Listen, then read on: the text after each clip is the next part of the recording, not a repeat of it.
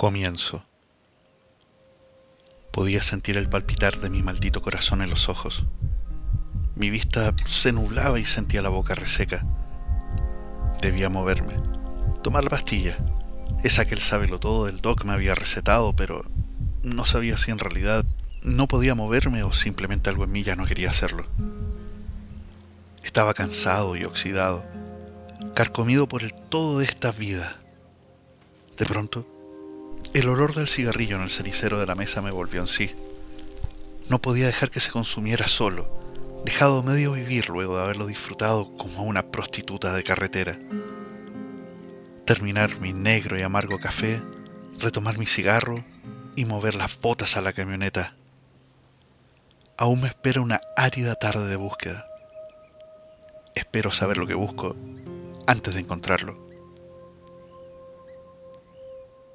Viaje.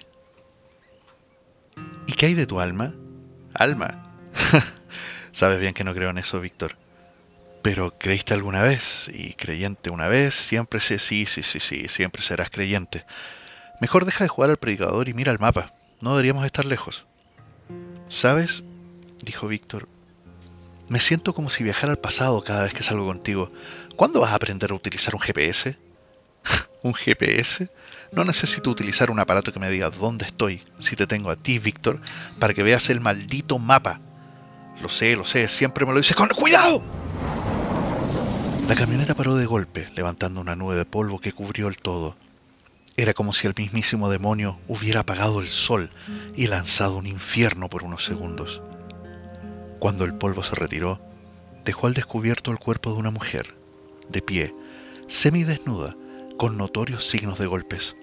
Tenía la cabeza rapada de mala manera y algo de sangre seca en su rostro.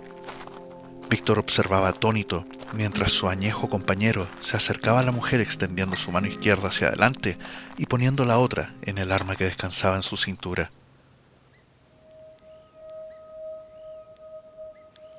Doc. Hey, Ned. Ned. Perdón, Doc. Mi cabeza está de viaje últimamente y pronto estarás de viaje sin retorno si no te tomas tus malditas pastillas. Todos nos embarcamos en ese viaje algún día, Doc. Todos. Ned se levantó de la vieja, pero cuidada silla del consultorio del Doc, mientras decía esa última frase, como si fuera una esperada despedida de quien fuera su amigo, doctor y confidente. Tomó su sombrero y una vez en la calle, prendió un cigarrillo al momento mismo en que la puerta cerrara a su espalda. Cogió una buena cantidad de humo y mientras lo dejaba en libertad al inexistente viento de la mañana, algo en su duro y añejo corazón le decía que no volvería a ver las letras doradas al estilo de los años 50 en la gran ventana del consultorio. Doc Evans. Caminó hacia su refugio, una vieja camioneta Ford Paja Bronco de alguna manera, se sentía más en casa dentro de ella que en su lecho de descanso.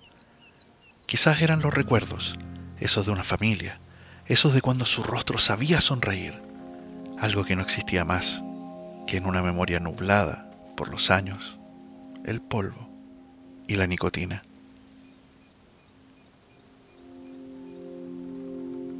Consecuencia. La bronco daba saltos y dejaba un rastro de tierra al viento mientras a gran velocidad Ned conducía a Víctor y a la mujer sin destino predecible. Ned, debemos llevarla a un hospital. No, hasta saber dónde están esos malditos. Habla, mujer, o te juro que basta, Ned. Preocúpate de manejar. Me lleva el diablo, ya es suficiente, dijo Ned, mientras detenía bruscamente la camioneta. Inmediatamente tomó su arma y apuntó a Víctor. Bájate, dijo con gran pesar, mientras el cañón de su revólver apuntaba directamente al centro de la frente de su compañero. Ned, por Dios, ¿qué estás haciendo? Víctor, amigo mío, acá no hay cabida para tu Dios y créeme, no quieres ser parte de esto. Solo deja tu arma, bájate y haz lo que tengas que hacer. Víctor sacó su pistola automática, sacó el cargador y dijo, no, Ned, el arma va conmigo.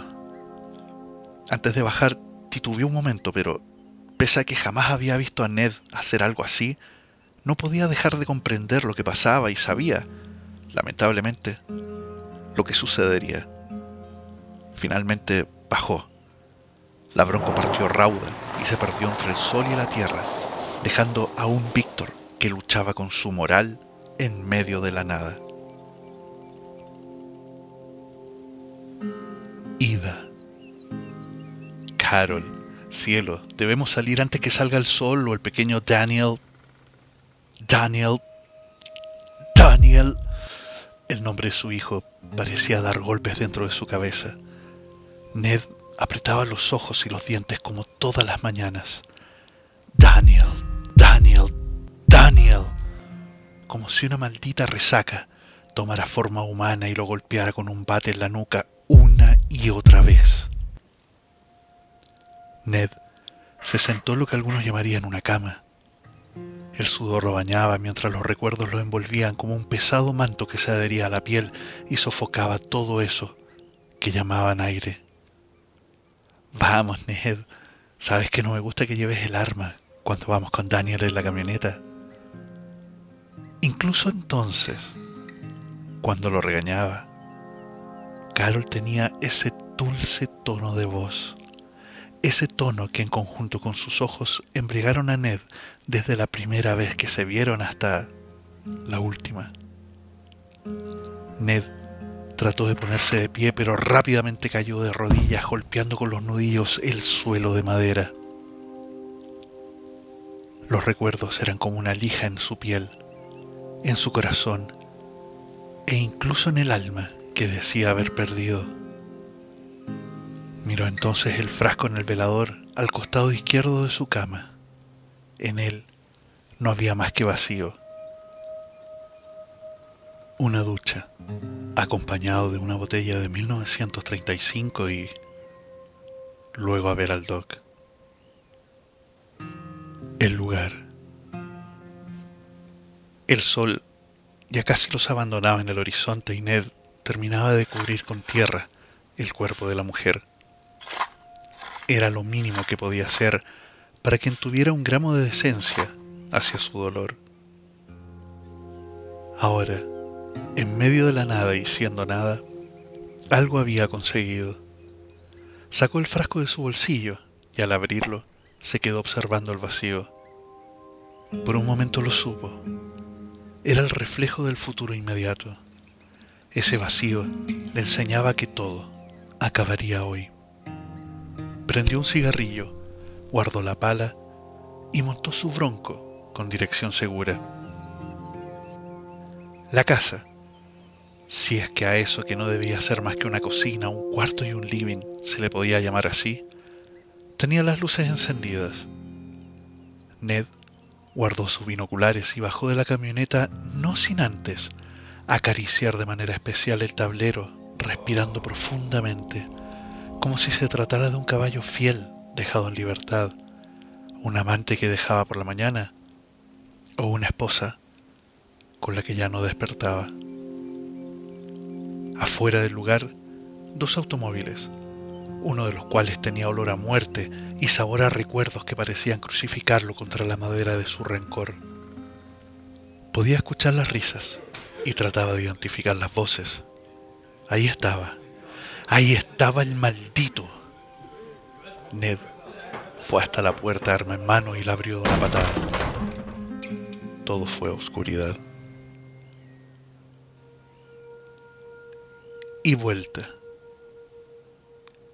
Carol. Carol. Ned trataba de comprender qué había sucedido. Las imágenes le venían a la cabeza como si fuera golpeado por luces que quemaban sus ojos, cegándolo por segundos. Estaba cabeza abajo. No sentía todo el cuerpo y algo le nublaba la vista. Pasó su mano por los ojos y vio sangre. Fue entonces cuando la vio. Lo vio. Los vio. Oh no, Carol. Daniel. Ayuda. ¡Ayuda! Ned gritaba fuerte pidiendo ayuda a las voces que se escuchaban fuera, pero las voces no respondieron. ¡Ya basta! ¡Debes ayudarlos!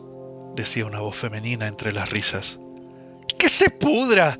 ¡Mira mi auto, maldita sea! ¡Déjalos! ¡Están todos muertos! ¡Puta madre, mi auto! respondió una voz familiar. ¡Ayuda! ¡Ayuda! ¡Ayuda! Ned trataba de zafarse del cinturón de seguridad, el cual se había convertido en un ser que no lo quería soltar y entonces, cuando miró a Carol, el tiempo pasó lento, como si Dios quisiera disfrutar cada segundo del sufrimiento que se avecinaba. En ese instante pudo ver cómo la mirada de su mujer se apagaba y su hijo, que jamás había sido soltado de los brazos de Carol, caía sobre el techo con un impacto de bala, la misma que había encontrado final a su desolador viaje en el cuerpo de esa madre protectora. Entonces, todo fue y sería nada. Anochecer. El viejo Ned. No podías terminar de morir, ¿cierto? No podías morir tranquilo, ¿eh? ¿Qué? ¿No dirás nada ahora, maldito? Debiste morir con tu puta familia, dijo una voz burlesca, joven y con un tono engreído. Ned se encontró sentado en una silla coja, de madera e incómoda. Frente a él, tres sujetos y dos mujeres. De pronto, llegó el dolor. Se llevó la mano a la nuca y ahí estaba, la sangre. La sangre que le recordaba que aún estaba malditamente vivo. Ay, Ned, viejo Ned, ¿qué vamos a hacer contigo? Maldito patán, hijo de perra. Ned trató de decirlo con la mayor firmeza que pudo para luego escupir sangre al piso. Rápidamente llevó su mano derecha a la cintura, pero no había más que vacío. ¿Buscas esto, viejo? ¿Buscas esto para matarme? Maldito viejo decrépito. El joven le mostraba su revólver mientras lo movía con su mano de un lado a otro. Ned no podía dejar de sentir cierta ironía al ver al maldito que causara el accidente sostener el arma que le había arrebatado todo. Los otros dos sujetos reían y compartían una botella de 1935, la misma botella de whisky que bebía él cada mañana para apaciguar los gritos de su pasado. Las mujeres parecían algo más temerosas, casi en las sombras. Ned sabía cómo debía terminar esto, y fue cuando quien tenía la herramienta de su dolor tomó y bebió de la botella que decidió que morir estaba bien, mientras no fuera solo. Final. Víctor corrió a la puerta de la casa. Todo pasó muy rápido. Vio como Ned clavaba un trozo de madera en la garganta de uno de los jóvenes, mientras el otro sujeto le enterraba a Ned algo brillante en el costado de su cuerpo. Un disparo de Víctor y el atacante cayó al suelo, mientras las dos mujeres salían corriendo por su lado y una sombra se abalanzaba sobre Ned, que yacía ahora en el suelo con sus manos bañadas en sangre. Suelta el arma. No quieres hacer esto. Créeme. Le gritó Víctor casi sin mover los dientes apretados en su boca sedienta al joven que ahora parecía eufóricamente asustado, mientras estaba agachado sobre Ned, con el cañón de su revólver aplastando esa gastada frente. ¿Ves, Ned? ¿Neddy? Eh, aquí terminamos nosotros. Dile a tu novio que suelte su arma o voy a mojar el piso de mi cabaña con tu sangre. La herida que tenía Ned al costado del estómago, por profunda que fuera, no se comparaba al dolor que lo había acompañado todos estos años, y quizás fue por eso que no le importó una mierda y comenzó a ponerse de pie. ¿Qué, qué, qué haces? ¡Quédate en el suelo, puerco! gritó el joven, escupiendo rabia y temor sobre Ned. No hagas nada, Víctor. Suelta el arma, le pidió Ned. Ah, Víctor, te lo pido por Dios. Eso fue suficiente para que Víctor bajara un poco su arma. Ned se incorporó, siempre con dificultad, y el revólver en su cabeza presionó su frente contra el cañón. Termina lo que empezaste hace tanto tiempo, Brandon. Oh, sí, sé tu nombre, maldito hijo de perra. Ahora sé un hombre y aprieta el puto gatillo, maldición. Ned, para. No te metas, Víctor. Brandon movía los ojos frenéticamente, mirando a Víctor y a Ned. ¿Sabes qué? Creo que eres un maldito cobarde, infeliz hijo de perra, dijo entre dientes. ¡Dispara de una vez! gritó. Entonces, el dedo de Brandon presionó el gatillo, pero nada, nada más que el sonido del vacío. ¡No! gritó Brandon, mientras sin soltar el revólver presionaba el gatillo una y otra vez. Ned sacó el cuchillo de caza que aún tenía enterrado al costado de su cuerpo para sentir cómo se abría paso en la carne de Brandon. Durante un instante, todo fue silencio. Ned cayó de rodillas al mismo tiempo que Brandon. Frente a frente, pudo ver cómo el joven agachaba lentamente su cabeza. ¡No! balbució Ned, tomando el rostro de Brandon con ambas manos. Déjame ver cómo se te va la vida, hijo. Mírame. Dame paz, hijo de perra. Devuélveme mi alma, susurró con su último aire. Entonces Brandon cayó al piso.